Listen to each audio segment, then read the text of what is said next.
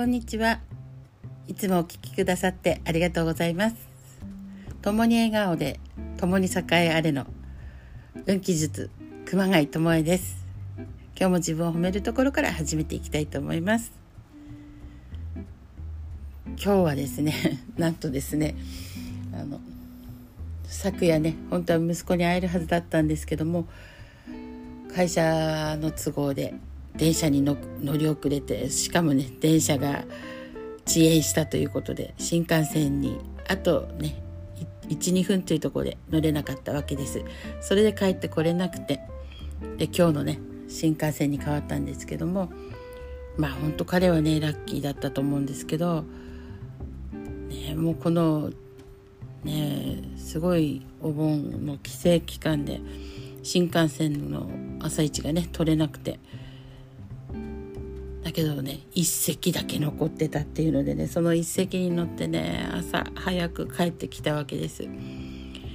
やー本当嬉しかったですね。そんな思いまでしてね帰ってきてくれた息子にねすごく感謝しております。本当会えた時のね喜びって本当にね嬉しくて。本当こんな思いしてまでねこう帰ってきてくれる場所やっぱこういうね場所を作ってあげれてよかったなって思いました。いつでも帰ってこれるふるさと。ねこういうところがやっぱり人の心にはすごい必要なんだなと思います。そして彼はねいくつもこうふるさとを持ってます。私は親としてのふるさと。あと彼はね大学でこう過ごしたふるさととか。ねそう言っていろんなところにね彼はあの思いをねふるさとを持ってます。なのでねあのふるさとって一つだけではないんですけどもでもどんなことがあってもね戻ってこれる場所って本当にありがたいなと思います。なので皆さんのね心のふるさとねそういうとこはどこでしょうか？でぜひねやはりあのこのお盆に入るっていうことでこうご先祖様のお話とかねこうちょっとしたいなと思うんですけども、まあ、ご先祖様とかもねやはりその自分たちでね築き上げてきたわけですよね。なので住む場所とかねそういう家庭とか一生懸命ねそれを時代時代で守ってきてくださったわけですね。なので本当ねそういうのをなんかもうねこう伝えていく場所がなくなってきたかなとも思うしうちでもねやっぱり核家族なのでその一人だと思います。だけどやはりねどういうことをしてきたかとか、ね、伝えていくものとか伝えてあげれたらいいかなと思います。ご先祖のルーツをたどるとですねやっぱりね出くわすんですね本当祖父がねいろんなところにあの神社とかねお寺さんとかね行ってたのであの好奇心をねしてたりとかするわけです。名前とかねそういうの見たりとかするとあここにもいたここにもいたって思うんですけどそうやってね商売繁盛というかそういうのもね含めてね子々孫々の繁栄とか本当祈願をねかけていらっしゃったんだなと思うと本当にねありがたいなと思います昔は本当ね交通の便もなくてそんな中で歩いてね本当、うん、ねいろんなとこ行ったりとかしてたんだなと思うと本当ねすごいなと思っておりますでそんなご先祖のねルーツとか聞か聞くとねやはり私たちもそういうのに感謝をしながら生きていこうって思います。ね、なのでね今そう今世はねいろんな意味でいろんなものが人生がね変わってきてますけども心のねふるさとだけは変わらないでいたいかなと思います。なのでね是非あのご先祖様がねお眠りになってるところね場所お墓とかね手を合わせに行ってください。でねお墓って皆さんね今いらないとかって言いますけどもお墓のねいいところっていうか伝えていくとですねお墓にはねやっぱりあのルーツが載ってるんです。で何々家の墓とかねよくあります今ね言葉とか多いんですね。安らかにとかをね幸せとかねいろいろあるんですけどもそこにね何々家ってあって横にね法名碑とかねそういうのがありますそこに、うんと、いただいた法名が書いてあってあと亡くなった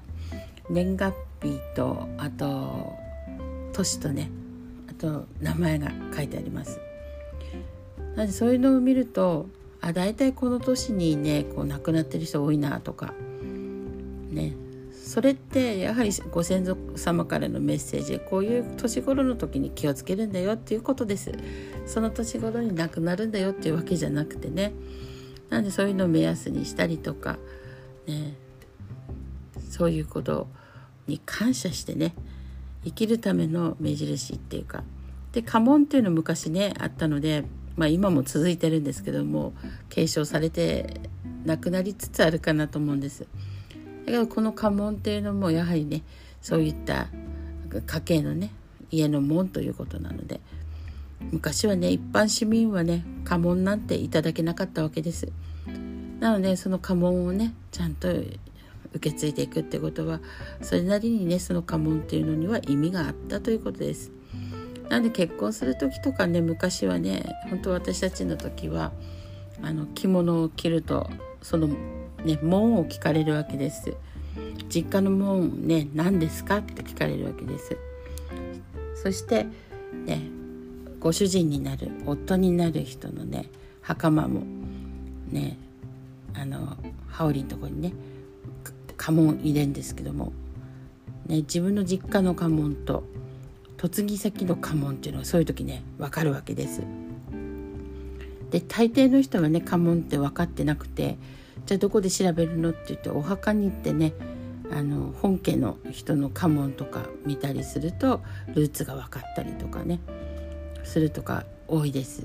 なので今現在ねそういうのがちょっとなくなってきてるかなって結婚式すらもねもうなくなってきてるので家紋とかなんとかもなくなってきてるかなと思うんですけどとてもね昔の人はこういうのを大事にしてきたんですね。なので家紋というのもまたねもう一度見られてもいいかなって思います。ね、ちょっと今日は話がねなんかやはりお盆の時なのでね